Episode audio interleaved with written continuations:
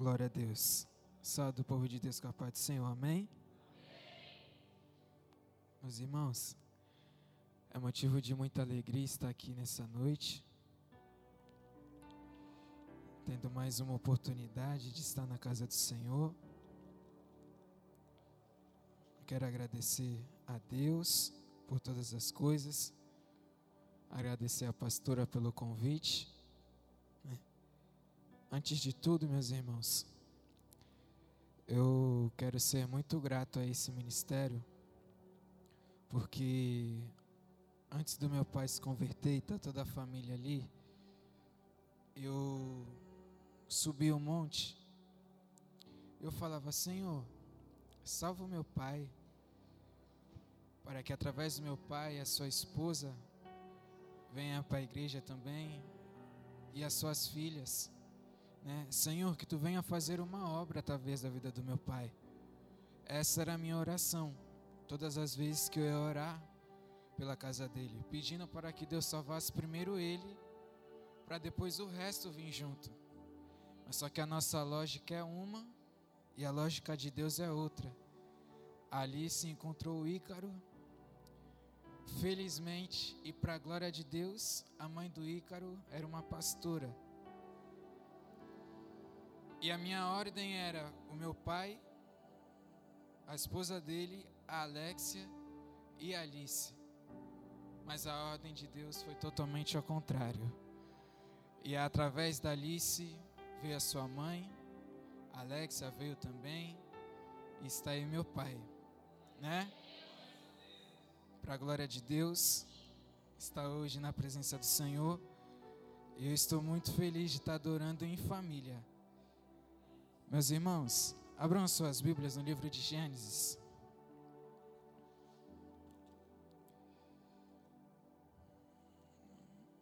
Livro de Gênesis, capítulo 18.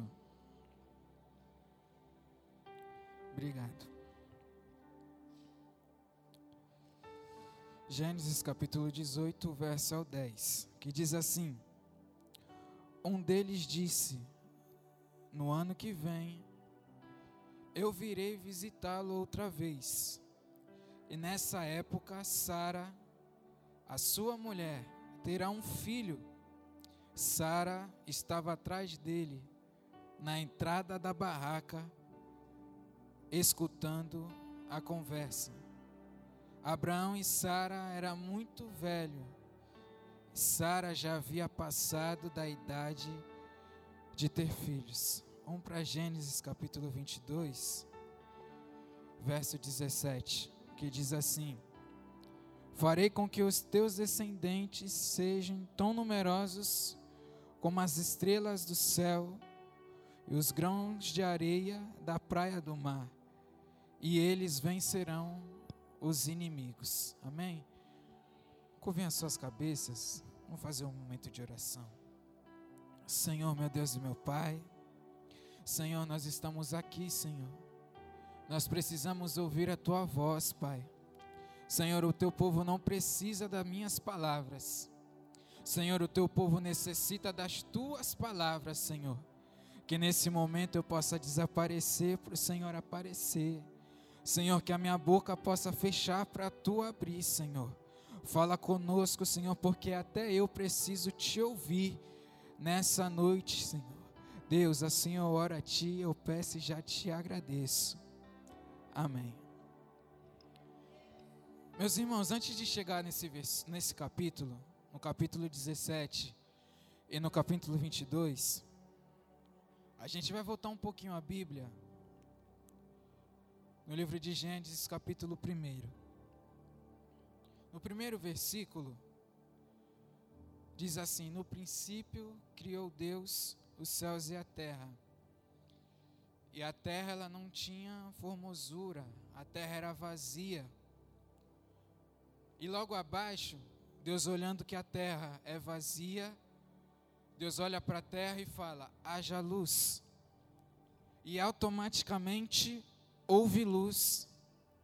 Deus olha para a terra que haja expansão entre os céus e o mar. E no mesmo instante, o céu ele se separou das águas. o céu foi para cima e, a, e as águas continuam embaixo. Quando Deus fala que haja a relva verde, automaticamente nascem as árvores. Tudo aquilo que Deus fala no livro de Gênesis, capítulo 1 e o capítulo 2, são ordens. Deus ele não dá nenhuma promessa, até porque a terra é vazia. Ele vai dar promessas para quem, se não tem ninguém preenchendo aquele espaço. Então, no livro de Gênesis, capítulo 1 e, e capítulo 2, Deus ele não vai lançar promessas ou profecias, pelo contrário, Deus ele só vai dar apenas ordens. O homem, ele vai ser imagem e semelhança a mim. Ele não está dizendo uma promessa que vai acontecer, não. Ele está dizendo que vai ser o presente, o agora. Deus, no livro de Gênesis, capítulo 1 e o capítulo 2, ele não lança profecia nenhuma, só apenas ordens. Mas só que no capítulo 3 do livro de Gênesis, a Bíblia diz que a serpente se apresenta para Eva. Quando a serpente se apresenta para Eva, ela fala assim: Deus falou que vocês podiam comer de todos os frutos, não foi isso? O medo dele, se vocês comerem do fruto do bem e do mal, é que vocês vão ser igual a ele. É por isso que ele não quer que vocês comam. Porque ele não quer que ninguém seja igual a ele. Mas Adão e Eva já era o próprio perfil de Deus na terra. Mas só que o diabo consegue enganar os pensamentos de Eva e aquilo que ela já tinha ouvido de Deus, que se ela comesse aquilo, ela ia ser igual a Deus, mas só que ela já era igual a Deus. Mas só que o diabo confundiu a mente dela e disse: "Coma". Porque o que Deus não quer é que você seja igual a ele. Ela come. Depois que ela come, ela não come sozinha, ela também oferece para o seu marido. Quando Adão come, os olhos dele se abrem. Ele vê que ele está nu, ele pega algumas folhas e cobre a sua nudez, porque ele enxerga algo dentro dele que não está certo. Ele enxerga que ele fez algo que não vai agradar muito bem a Deus. Então ele se esconde do chamado de Deus, que quando Deus chega no paraíso, Deus chama, Adão, além dele esconder o seu corpo, ele também se esconde da voz. Além dele se envergonhar de si mesmo, ele também se envergonha de se apresentar diante de Deus. Adão ele tem duas vergonhas: vergonha de si e vergonha de Deus. Mas é fácil a gente enfrentar e superar as nossas próprias vergonhas. Mas é difícil enfrentar e superar estar com vergonha diante de outras pessoas.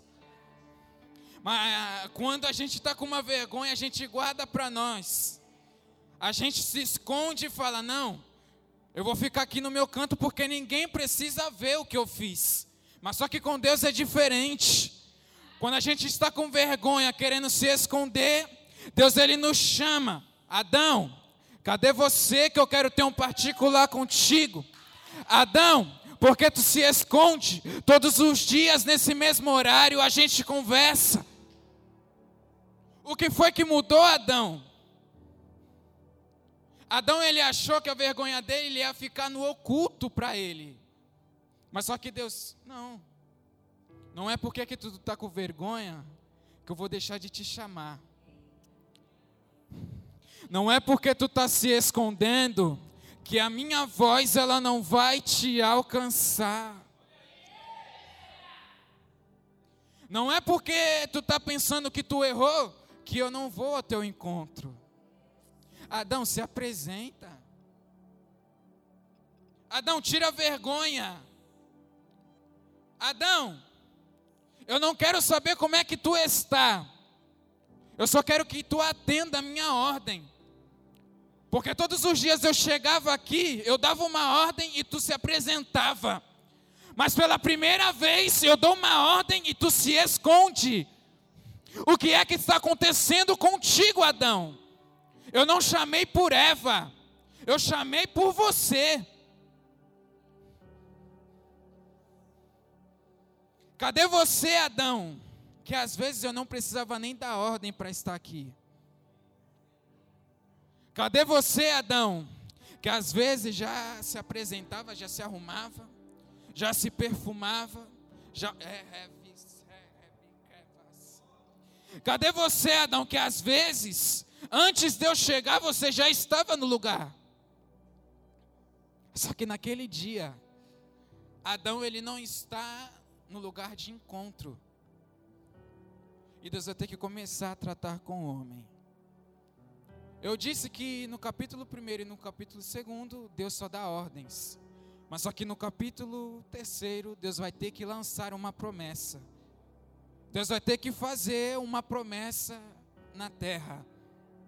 Mas só que a primeira promessa que Deus faz na terra não é para Adão. A primeira promessa que Deus faz na terra não é muito menos para Eva. A primeira promessa que Deus faz na terra é para o pecado. A primeira promessa que Deus faz na terra é para o diabo. Vou rasgar aqui. É para Satanás, porque Deus olha para a serpente e fala assim: do ventre dela sairá um que pisará na tua cabeça, e este tu ferirás o calcanhar. A gente entende que a primeira promessa que Deus faz não é para o homem. A gente até merecia. Não somos nós que adoramos a Deus? Não era Adão que conversava com Deus todos os dias? Por que, que ele não mereceu a primeira promessa da terra? Ele não foi o primeiro homem? Ele não foi a primeira coisa que Deus criou semelhante ao céu. Por que, que ele não merece também a primeira promessa? Por que, que também ele não recebe esse privilégio de ouvir Deus falar: olha, vai acontecer um algo lá na frente, e vai ser através de ti? Não. Deus olha para a serpente e fala: vai sair um que ferirás a tua cabeça, e esse tu ferirás o calcanhar. Por que, que Deus faz a primeira promessa para o pecado? Por que, que Deus não escolhe Adão para fazer a primeira promessa, pastora? Ele foi o primeiro homem. Deus criou ele com todo carinho. Deus deu o privilégio para Adão de dar nomes. Deus deu privilégio para Adão governar. Por que, que Deus não deu esse poder para ele? Por que, que Deus não abençoou ele com a primeira promessa da terra? A gente olha o nosso presente. A Bíblia diz que mil anos para Deus é como se fosse um dia. E um dia para Deus é como se fosse mil anos. A gente pode até se espernear, falar, não. A primeira promessa devia ser nossa, do ser humano. Mas só que Deus olhou para o futuro. Falou, não. Eu sei que o pecado não vai parar de andar na terra. Eu sei que a desobediência não vai terminar aqui no paraíso. Eu sei que a maldade não vai terminar agora. Então eu preciso pensar no futuro. Ei, serpente, eu vou criar uma semente que vai sair do ventre dessa mulher para te derrotar. Sabe o que Deus fez? Deus ele pensou na gente hoje.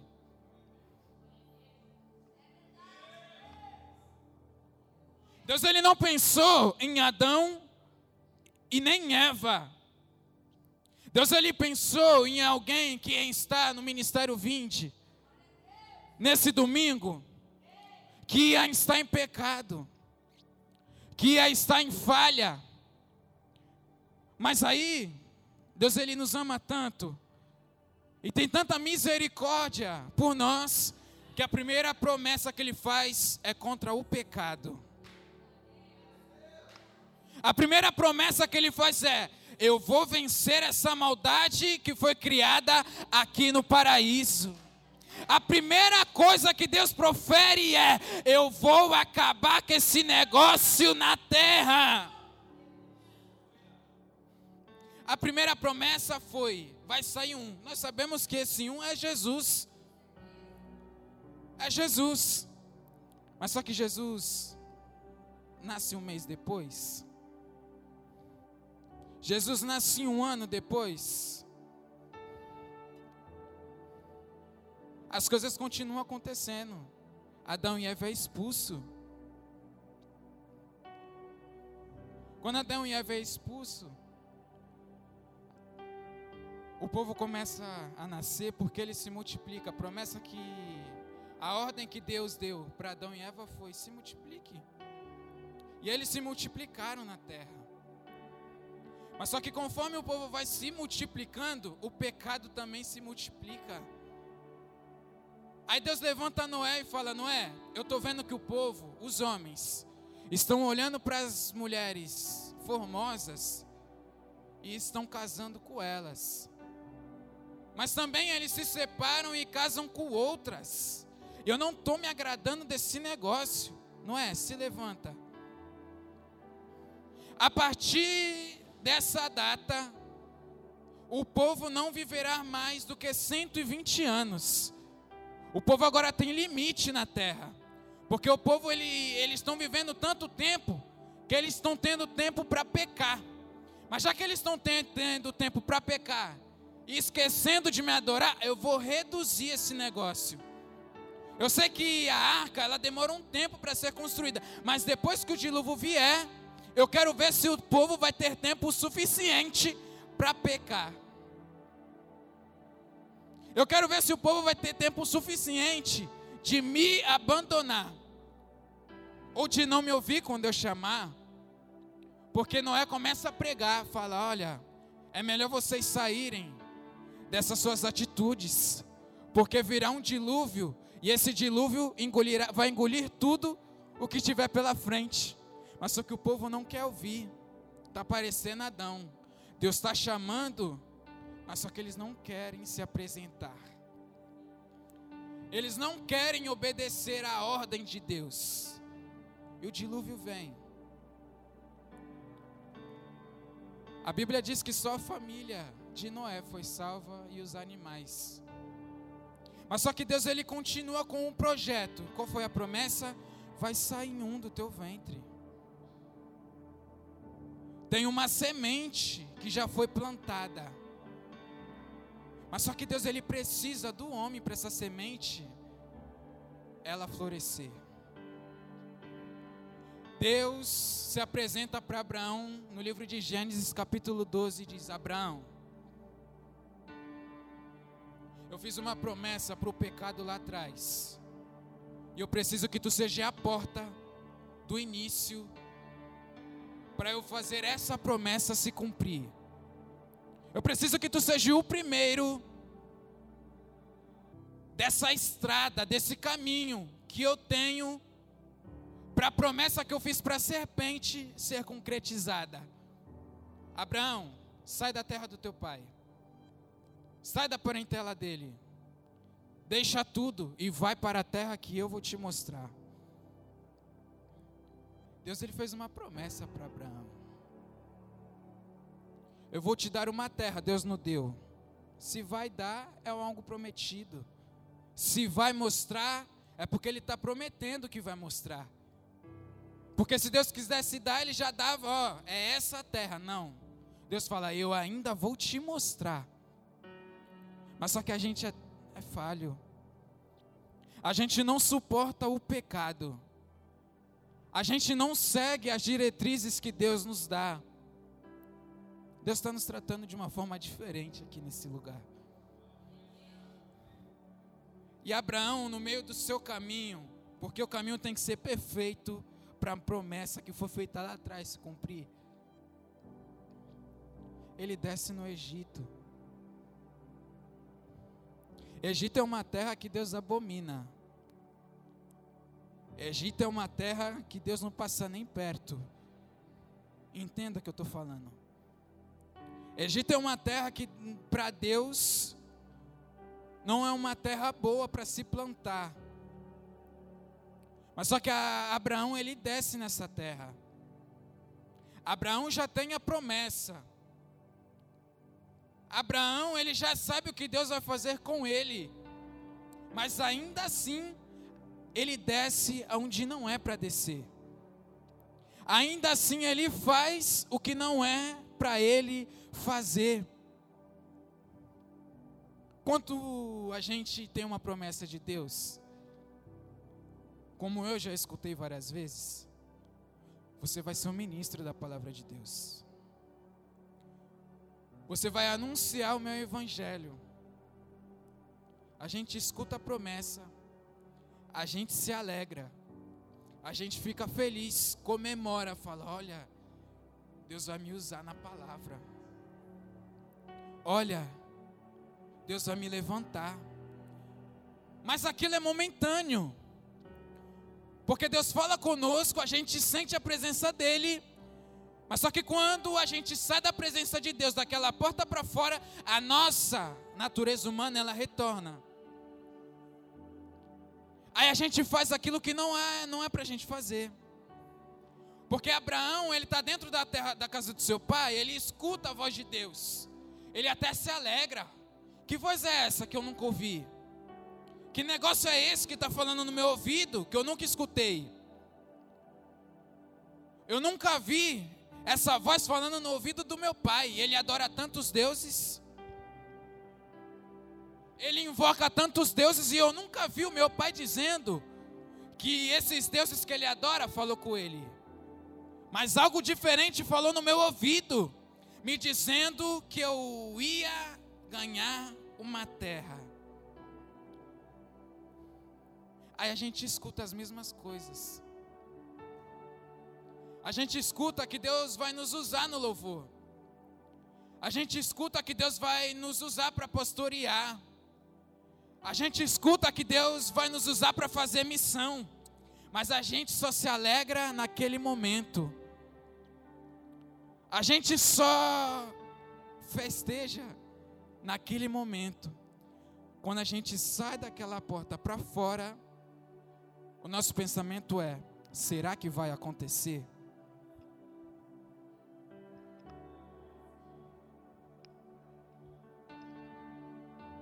Será que eu tenho capacidade? Porque como que é que eu escuto uma voz que eu nunca ouvi me dizer que vai me dar uma terra e eu não sei nem para que direção que eu vou? Como é que eu saio do conforto da casa do meu pai para ir para um lugar que eu nem conheço? Não, eu estou ficando doido. É assim que a gente pensa. Porque só muda a placa, mas é tudo igual.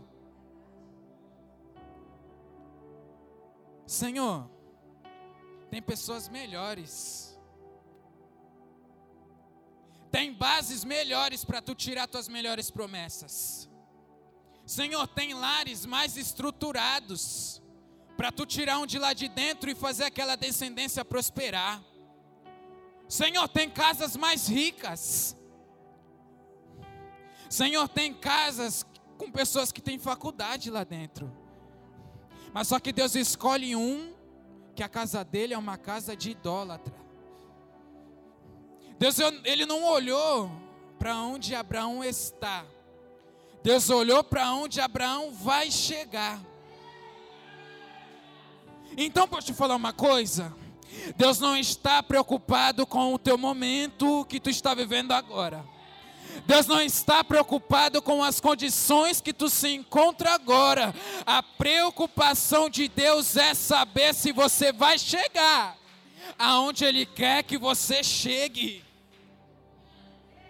Quando Abraão ele desce no Egito, Deus se preocupa. Não. O meu projeto não pode desviar o caminho. Abraão, eu não estava preocupado quando tu estava dentro da casa do teu pai que tu adorava outros deuses. Não, eu não estava preocupado com isso. Mas agora eu estou preocupado contigo porque tu se desviou. Eu estou preocupado porque tu desviou o caminho da promessa que eu fiz. A preocupação de Deus é: Abraão, era melhor tu ficar na casa do teu pai, do que tu desviar o caminho que eu te direcionei. Sai daí. Sai daí, Abraão. Volta para o caminho. Eu sei que não tem um GPS para tu saber onde que é que tu tem que virar. Eu sei que não tem um GPS para tu saber onde é que é a ladeira, onde é que é a descida. Eu sei, Abraão. Mas eu tenho capacidade o suficiente de capacitar a tua visão, de enxergar aquilo que eu vou fazer. Então, pelo amor de Deus, não desvia do caminho que eu te coloquei, porque eu me preocupo mais com o teu desvio do que aonde tu está agora. Abraão, quando alguém se desvia, eu te libertei da idolatria. Eu te libertei daqueles deuses. Mas se tu se desviar, Abraão, volta sete vezes mais. Eu estou preocupado com o que vai acontecer contigo se tu abrir essa brecha, Abraão. Eu estou preocupado com o que vai te atingir através dessa brecha. É sete vezes mais. Se tu adorava a deuses, agora tu vai fazer feitiçaria, tu vai fazer bruxaria Agora tu vai fazer magia. Abraão, sai disso daí. Tu tem promessa. Abraão, será que tu não me ouviu? Não seja surdo que nem Adão foi. Não se esconda onde é, para tu não se esconder, não se esconda. Abraão, Adão se escondeu atrás dos matos. Quando eu chamei ele, ele não me escutou. Abraão, o que eu te disse é: segue o teu caminho, não se esconde no Egito.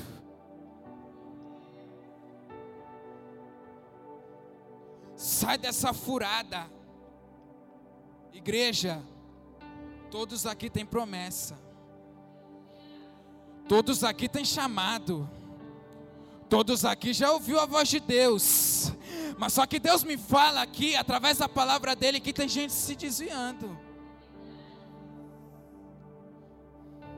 Tem gente desviando o caminho. E Deus está preocupado com isso. Abraão, quando ele se desvia, ele entrega a sua mulher.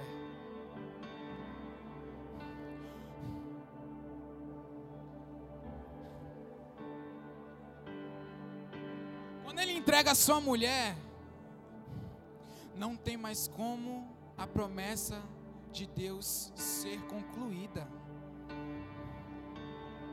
Porque ele olha para a serpente e fala: Vai saindo do ventre dela, que vai te derrotar.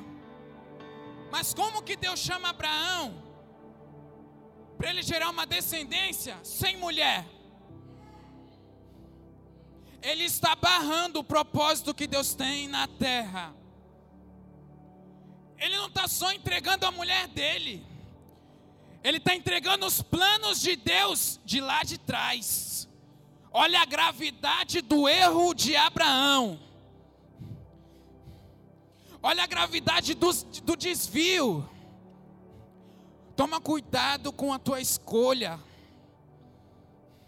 Toma cuidado com a tua decisão, porque isso pode gerar uma consciência gravíssima. O plano de Deus é: eu vou vencer o pecado, mas o propósito do diabo é: eu vou acabar com esse negócio de Deus querer destruir o pecado.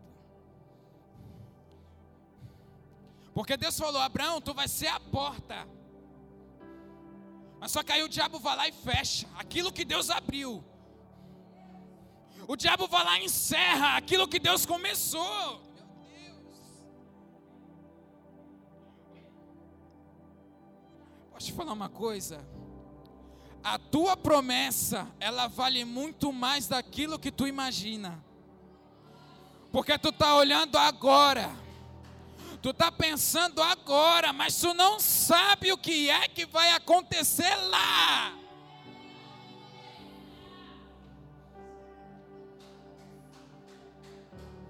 Abraão, meu filho, pelo amor de Deus, igreja, pelo amor de Deus, não entrega de bandeja aquilo que Deus te deu. Não dá assim com tanta facilidade a tua vida para o diabo acabar com um projeto. Foi difícil de tu estar aqui dentro dessa casa hoje.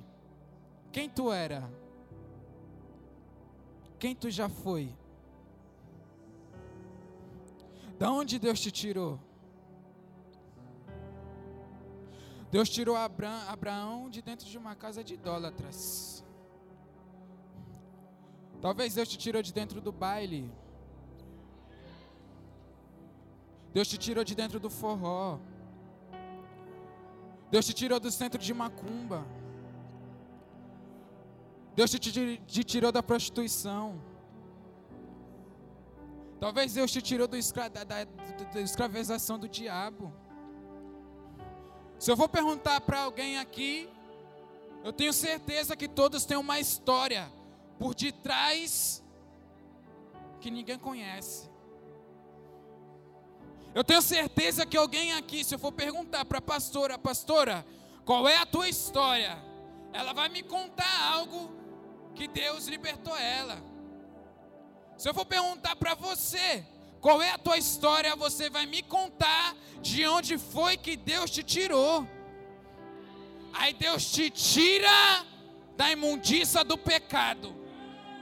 Aí depois tu vai lá e volta. Porque Deus tira Abraão de dentro da idolatria.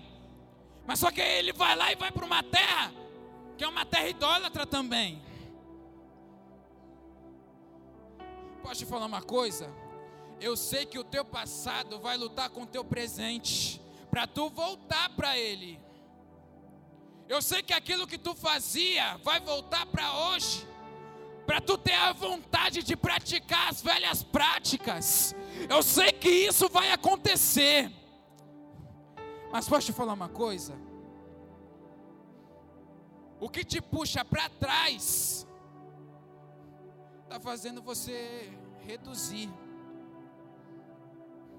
Mas o caminho de Deus te leva para frente. Viver aquilo que tu nunca viveu. Porque, pensa comigo, quem é que não gosta de viver de sonhos? Quem é que não gosta de viver de novidades? Mas como que eu vou viver de uma novidade se eu volto para onde eu saí? Estou vivendo mesmice. Não tem como viver novidade voltando para o passado. Meu Deus, o que, que é isso? Deus está tratando com alguém aqui nesse lugar. Não tem como tu realizar o teu sonho enquanto tu não largar o teu passado. Não tem como tu viver um algo na presença de Deus se tu não abandonar aquilo que tu praticava. É impossível tu viver um projeto se tu continuar lutando com o teu passado. Sabe o que vai acontecer? Tu vai lutar, lutar, lutar, lutar, lutar, e a tua vida vai ser de luta. Sabe aquela luta que tu não vence? Tu não vence o teu passado, mas também não vence o teu futuro. Se não vence o passado e nem vence o futuro, o passado é aquilo que eu já vivi, ficou para trás. O futuro é aquilo que eu vou viver. Mas a maior guerra é o presente. Então posso dizer uma coisa? É uma guerra desnecessária. Porque eu estou lutando para viver algo que eu já vivi. Mas eu estou ali. Vou ou não vou? E também estou lutando para viver um algo que eu quero viver. Vou ou não vou? No meio. Tu não vive nem para trás e nem para frente. Se tu volta para trás, pelo menos tu vai fazer alguma coisa. Se tu vai para frente, tu vai ter uma vida extraordinária. Mas no meio, o que que eu vivo?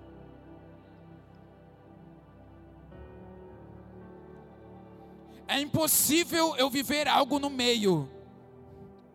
Eu tenho que decidir a minha direção. Se eu ficar no meio de uma avenida parado, quem está vindo querendo prosseguir vai me bater. E quem me bate gera danos em mim. Gera dores. Não é assim? Se alguém bate em um carro que está parado, esse carro pode capotar. Pode machucar quem está dentro. Mas como eu falei, a promessa que Deus tem contigo é tão grande, é tão forte, que se tu tomar a decisão errada, vai prejudicar muita gente. Porque um carro parado na avenida não é só o carro que está parado que sofre danos, mas também aquele que quer prosseguir, também ele sofre danos por causa do outro que está parado. A igreja ela é uma só. A igreja é um corpo. Se o braço de lá está Se uma perna da igreja está parada, a outra não tem como se movimentar. Por quê? Tem que ficar numa base. Porque a outra não tem movimento para prosseguir. Fica aqui, ó, no meio. A outra perna não se movimenta. E Paulo diz: Nós somos um corpo.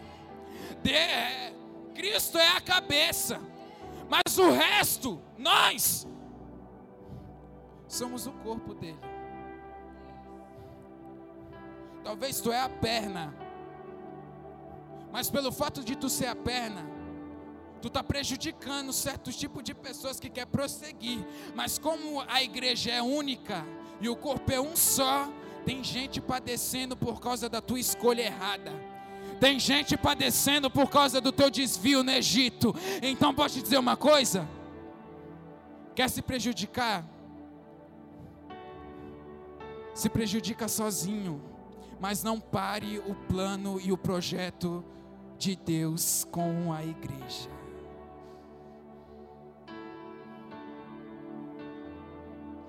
Quando Abraão ele desce no Egito, ele está parando com o projeto de Deus, ou seja, ele está parando com o caminhar de Deus na terra. Sabe por quê? A direção que Deus está dando para Abraão é: Abraão, a direção que eu estou te dando é para um monte, porque eu prometi a terra, mas eu preciso prometer para ti quem vai morar nela. Eu preciso te dizer quem é que vai morar nela. Abraão, ele já é velho. Estou acabando. Abraão, ele já é velho e a sua esposa também. E Deus faz outra promessa para ele, fala: "Abraão, eu vou te dar um filho". Sara duvida. Sara não acredita. Começa a dar risada e zombar daquilo que o anjo do Senhor está dizendo para Abraão. Mas só que Deus fala: Abraão, eu vou te dar. Mas só que no meio do caminho, meus irmãos, o caminho para a gente é a nossa maior dificuldade. O suportar a promessa chegar é a nossa maior dificuldade. Porque no meio do caminho, Sara pega uma das suas concubinas e fala: Tu vai deitar com Abraão, e antes que ele morra, ele vai ter um filho. Não é o certo de se fazer, mas eu não quero me prender nisso. Ismael nasce. Ismael é filho, da, filho de Abraão. Não deixa de ser. Deus também tem negócio com Ismael. Mas só que Ismael ele não está na descendência de Cristo em Mateus capítulo 1. Porque o negócio com Isaac é diferente do negócio que Deus tem com Ismael. O tempo passa, Abraão já é velho, o anjo aparece para ele e fala: Ó, ano que vem, eu vou voltar aqui e a tua esposa estará segurando um filho.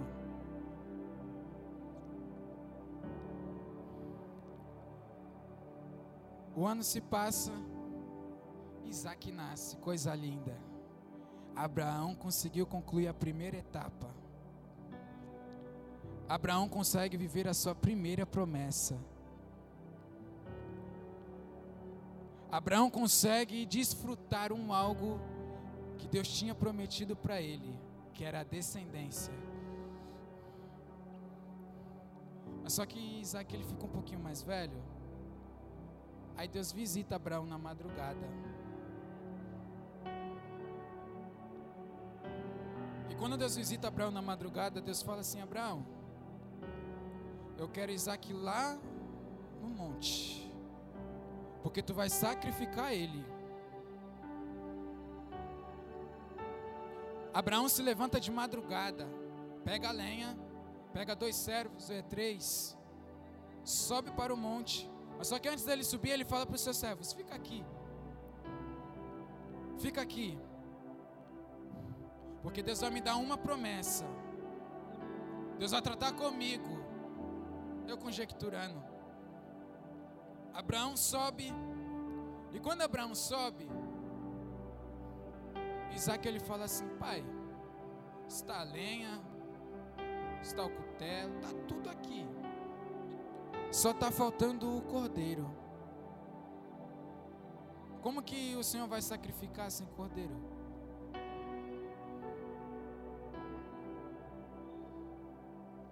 Falei que do ventre de Eva ia ter que sair um chamado Jesus.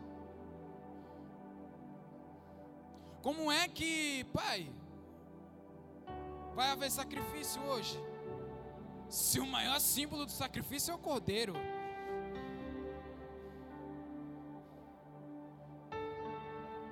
O maior ato do sacrifício é o, não tem como, não existe sacrifício sem cordeiro, pai. Sacrifício é você. Jesus já estava se apresentando de uma forma teofônica que um homem ia se apresentar como cordeiro na terra. Deus já estava mostrando para a humanidade que o cordeiro, que o sacrifício ia mudar. Porque a promessa foi contra o pecado. Não foi? Então Deus já estava mostrando para o homem, ó, daqui a um tempo o sacrifício vai ter que transformar. Vai, ter que ser transformado. Daqui a um tempo o sacrifício não vai ter que ser com um animal. Então já vou preparar a humanidade através de Abraão sacrificando seu filho. Porque vai ter que levantar um homem que vai ter que ser sacrificado e não um cordeiro. Naquela época era normal eles sacrificarem cordeiro para os pecados deles serem perdoados. Era normal. Mas só que Deus já começa a ensinar para o homem, dar a visão. Essa promessa que eu fiz lá atrás vai ser mais ou menos assim. Essa promessa vai ter que estar em cima de algo. Essa promessa também vai ter cutelo. Mas só que sabe o que é engraçado? Deus é tão, meu Deus, é uma profundidade tão, tão grande que Abraão, Isaac, ele está deitado. Mas só que quando Abraão vai matar Isaac com cutelo, creio eu na barriga, Deus ele grita: Abraão, calma que agora eu vou te fazer promessas. Mas só que posso te falar uma coisa? Quando Jesus Cristo está na cruz do Calvário, ele fala assim: Pai, por que é que tu me abandonastes?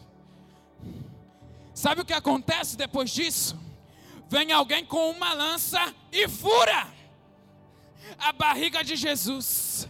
Com Isaac é diferente. Quando Isaac está no altar para ser sacrificado, Deus grita: Não faz isso com a promessa. Não faz isso com a tua descendência, Abraão. Olha para o céu. Assim como as estrelas é, a tua descendência também vai ser. Olha para o chão. Assim como a areia é, assim a tua descendência também vai ser. Posso te falar uma coisa?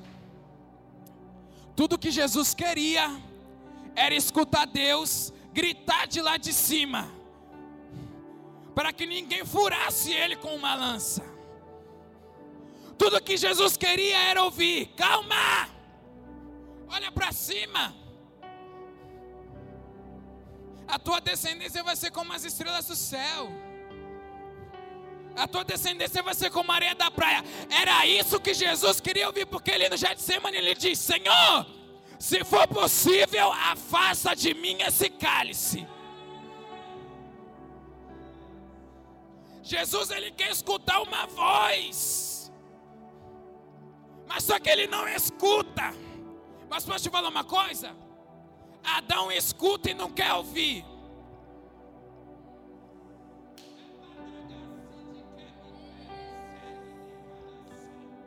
Você escuta, mas não quer ouvir. Tudo que Jesus queria era escutar o pai dele gritando: Filho, eu vim te salvar. Tudo que ele queria era ser livrado da morte, assim como Isaac foi um dia, e ouvir promessas. Mas só que não, ele morre, ele não escuta o pai dele falando com ele. Ele não escuta uma voz do céu dizendo: Calma, ninguém vai morrer hoje. Ele não escuta promessas. Deus está longe. Ele mesmo diz: Eli, Eli, Lama Sabactane.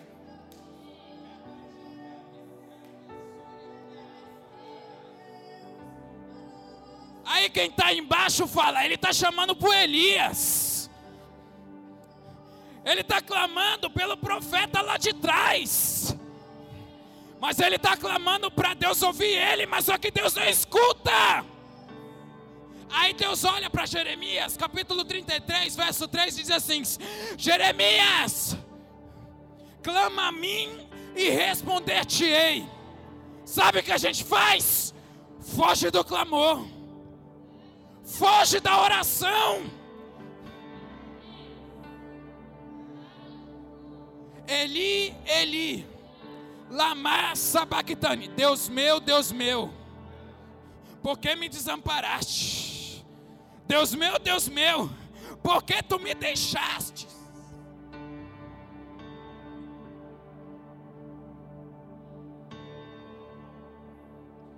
Deixa eu te falar uma coisa. Começa a valorizar o ministério que Deus tem contigo. Começa a valorizar a chamada que Deus tem contigo. Abraão se inicia. Isaac dá continuidade. Jacó, ele dá um pontapé para continuar. José continua. E assim vai indo até Jesus nascer. Aí nasce a semente. Eu estava em casa nessa madrugada, falando com o Senhor, e ele falou assim comigo: Diego, há chamados e chamados. Há chamados e chamados. Tem o chamado do cabeça, Abraão. Tem o chamado da descendência, que é o primeiro. Abraão tinha o fruto. Foi em Abraão que Deus depositou o fruto mas também tem o chamado do que desfruta do fruto que já foi gerado. Eu não vou falar que teu pai tem promessa e nem que a tua mãe tem promessa. Eu vou falar que Jesus te fez uma promessa. Ele foi o último fruto que nasceu da promessa que Deus fez para a serpente. E a gente não dá valor.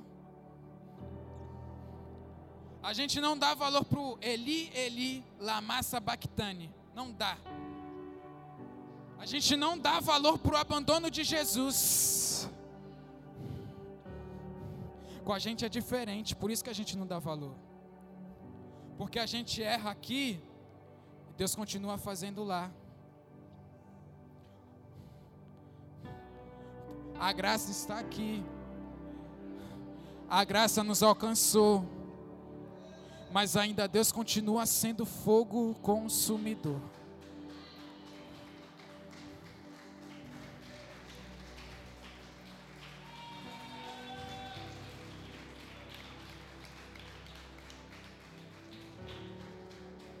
Tu é fruto de uma promessa que tu nem esperava.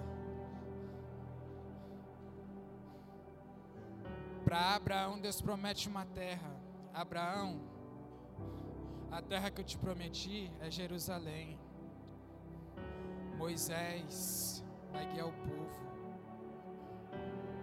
Isso foi a promessa que Deus fez para o povo antigo.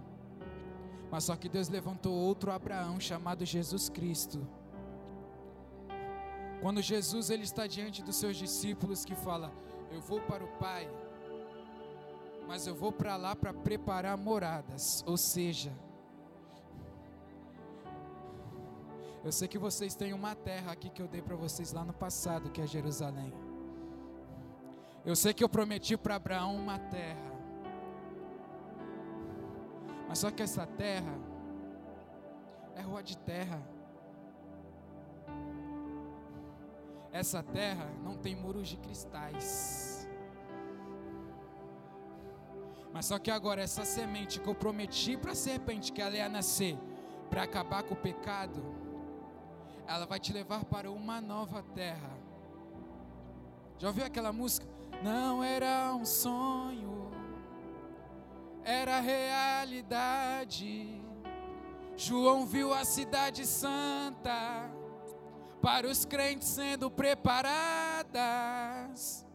Quem tem ouvidos, ouça o que o Espírito diz às igrejas. Jesus Cristo está voltando. Se prepare para que tu o veja. A terra de Jerusalém já foi concluída mas a terra de Jerusalém, da nova Jerusalém, ainda precisa ser concluída. Mas é Abraão que está aqui nos dias de hoje para ter a promessa e a promessa gerar sementes e as sementes nascerem e o propósito ser concluído? Não. Quem é a semente agora? Somos nós. Somos nós que temos que direcionar outras sementes que estão nascendo para o caminho da nova Jerusalém. Se coloca de pé.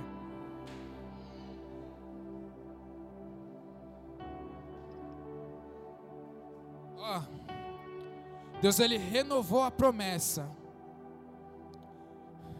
Ele renovou a promessa que ele fez para Abraão. Abraão, a Jerusalém que eu tenho contigo é terrena. Mas agora, igreja, vinde a promessa que eu tenho contigo é renovada. É a nova Jerusalém.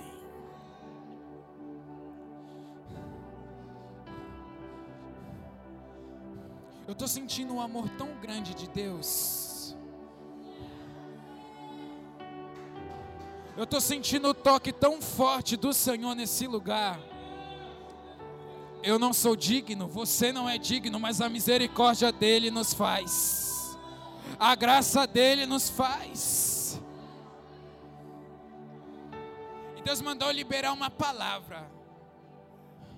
A palavra é: eu estou renovando as promessas que eu tenho com esse ministério. Não vai ser mais Jerusalém, vai ser Nova Jerusalém não vai ser mais 20, mas sim nova 20, porque eu tenho um algo renovado.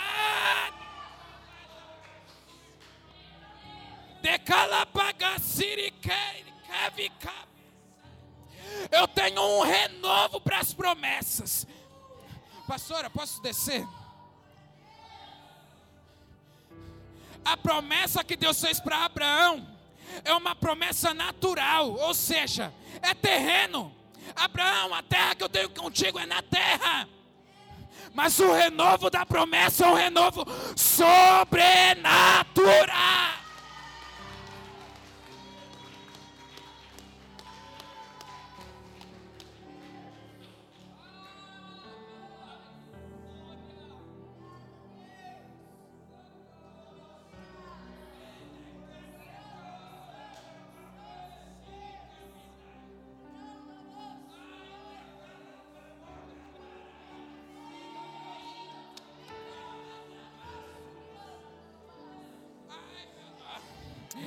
Desceu aqui agora.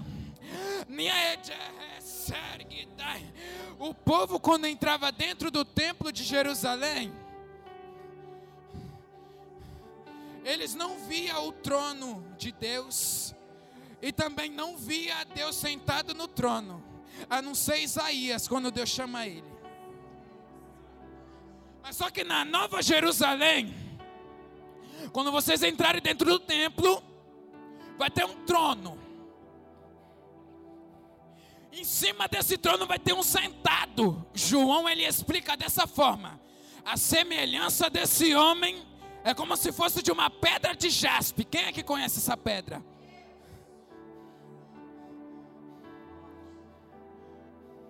Em volta do trono tem alguns anjos, e esses anjos em suas asas têm olhos.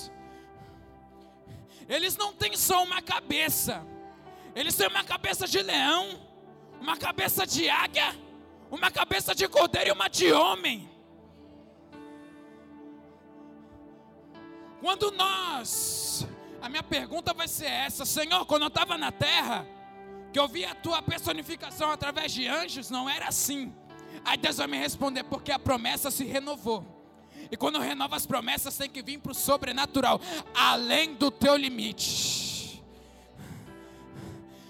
Eu vou encerrar agora. O teu limite acaba hoje. O rebaterra siri kevadora radios. A tua visão limitada acaba hoje. O teu amor limitado acaba hoje. O teu pensamento limitado acaba hoje.